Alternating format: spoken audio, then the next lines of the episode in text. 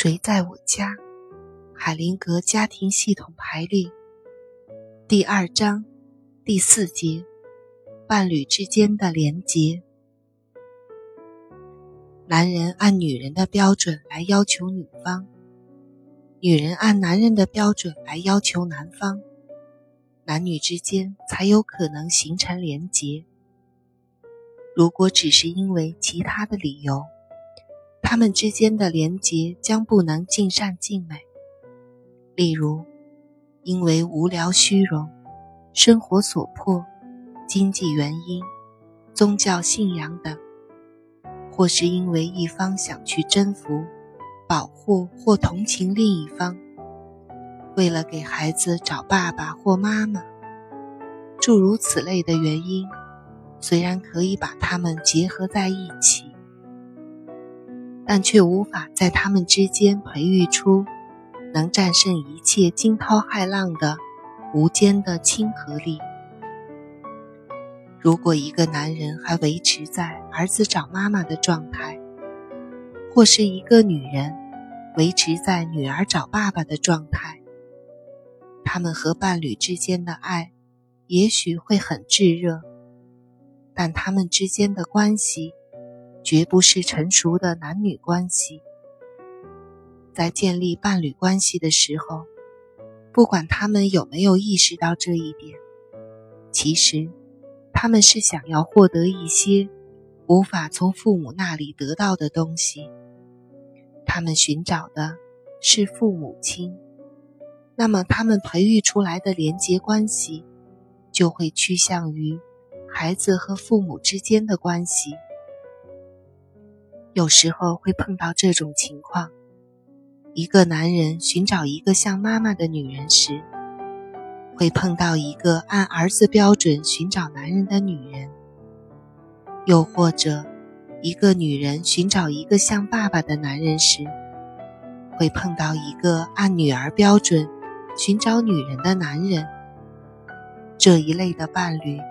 也许会有一段甜蜜的日子，但当他们有了孩子后，三者之间的关系就会出现极大的困惑，需要艰难的调整。当其中一方在另一方面前表现出父母般的威严，企图去教导、促进和帮助另一方时，爱就会受到束缚。每一个成人都曾经经历过被养育、被教导的过程，无论想怎么样重复这一过程，都会对爱造成伤害。所以，可以想象到，如果伴侣中的一方受到的只是小孩那样的礼遇，他就会像小孩子那样，用反叛家庭的方式，从亲密关系中挣脱出来。并在这个关系之外寻找自由。因此，亲密伴侣间的权力冲突，大部分是因为一方用对待小孩或对待父母的方式对待另一方。后续者的亲密关系，第二任的亲密关系和第一任是有所区别的，通常。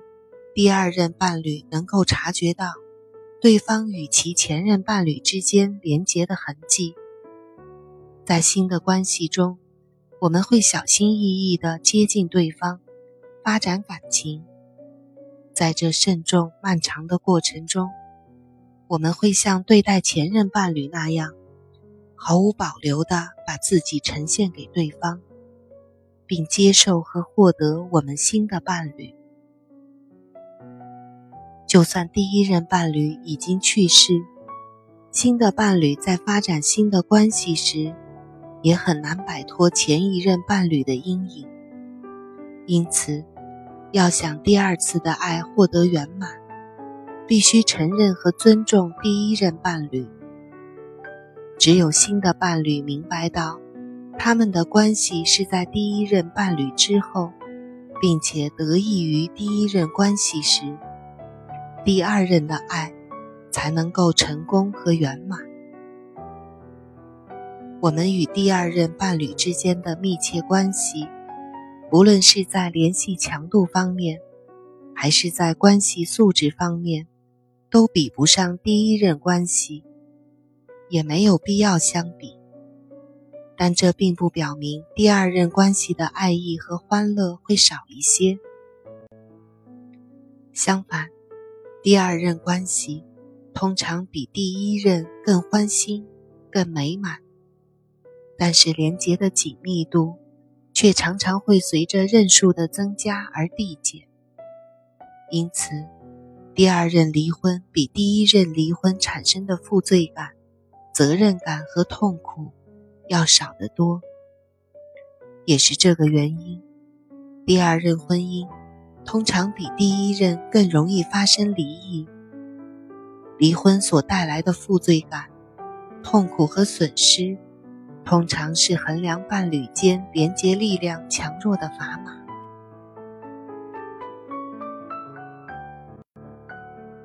案例：我的第二任妻子。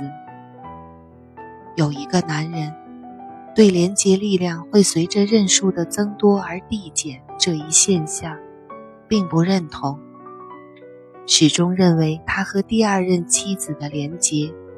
远比和第一任妻子紧密。每一个人都看得出，这个男人和第二任妻子生活的非常快乐，他们真诚的深深相爱。他讲述了第一次婚姻带给他的痛苦和伤害，他再也不想受这些伤害了。但他必须面对第一次婚姻，因为他要和他的儿子接触。他和第二任妻子没有小孩。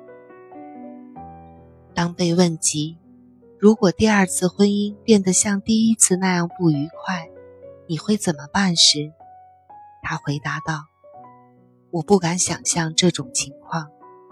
如果真的不幸发生了，我会在第一时间脱离这一关系，以免重蹈覆辙，再受伤害。”说完。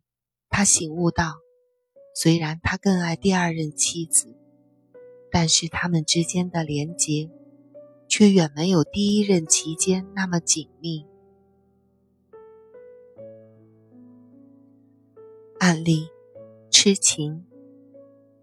在某个小镇上，有个女人中学毕业后马上就嫁了人，他们生了四个孩子，一起过着平凡的生活。她丈夫在五十九岁的时候去世了。从那时起，一直到她死时的二十五年中，她再没有正眼看过其他男人，再也没有考虑过要改嫁。她说：“我不能想象和其他男人在一起会是什么样子，我只接受跟我的丈夫在一起。”一个八十四岁的女人告诉我们，她三个丈夫都先她而去，前两任丈夫死于两次不同的战争，最后一个丈夫则是老死的。她说：“我和第三任丈夫关系最好，一起生活的时间最长，但我最缅怀的还是第一任丈夫，那时候。”我们那么年轻，那么相爱。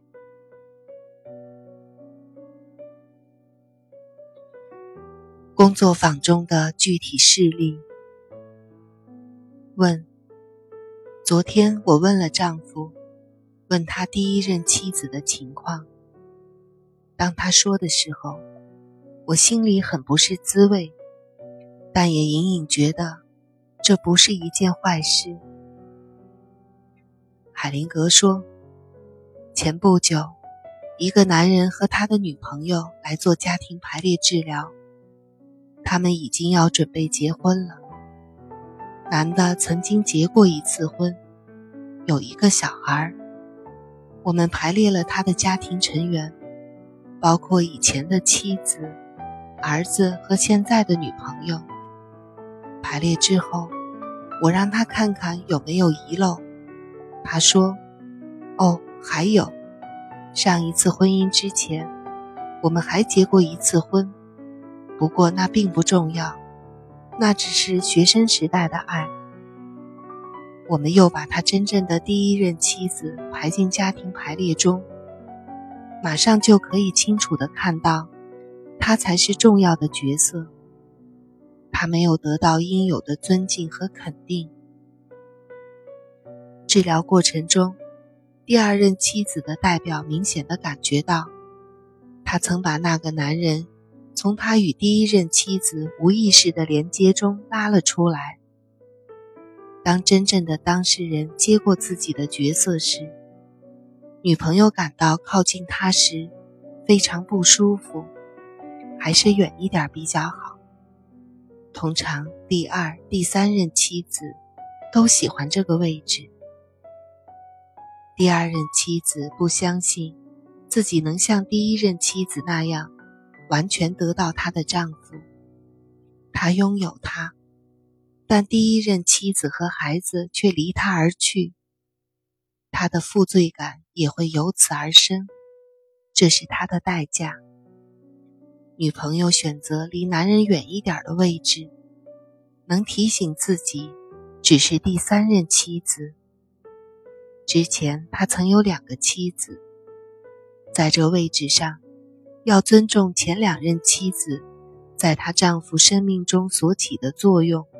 就相对容易些。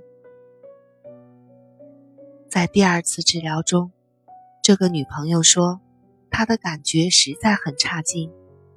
他说，当他想到那两个妻子时，一点信心都没有。我告诉她，三个女人，包括第一任、第二任以及第三任，都应该受到尊敬。问：新的伴侣在第一任伴侣离婚之后才相互遇到，是不是也符合这种情况呢？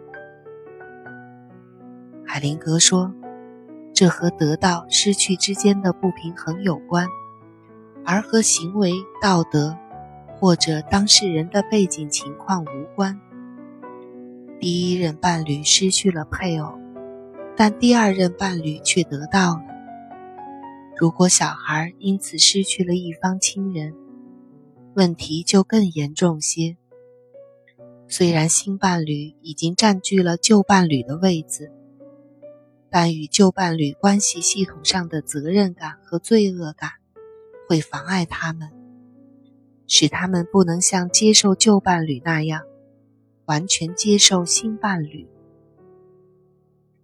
如果他们承认自己，因第一任伴侣的损失而获益，承认如果不是前一任伴侣的放弃，自己就不能拥有新的伴侣，上述情况就可以改变。尊敬系统中所有的人，是系统达到平衡的决定性因素。这样，一个男人和他第二任妻子才可以亲密在一起。但是他们对第一任妻子仍然有某些道义上的责任，他们之间的关系也绝不会和第一任关系一样。如果一个女人得到她的丈夫时，导致另一个女人有所损失，自然也同样适合。新伴侣中，当事人如果能明白，他们欠了以前伴侣的情。成功的机会就比较大。他们接受自己体会到的罪恶感，并承认随着新关系建立所产生的罪恶和歉疚，这样他们的关系就能更加深入、更加实际。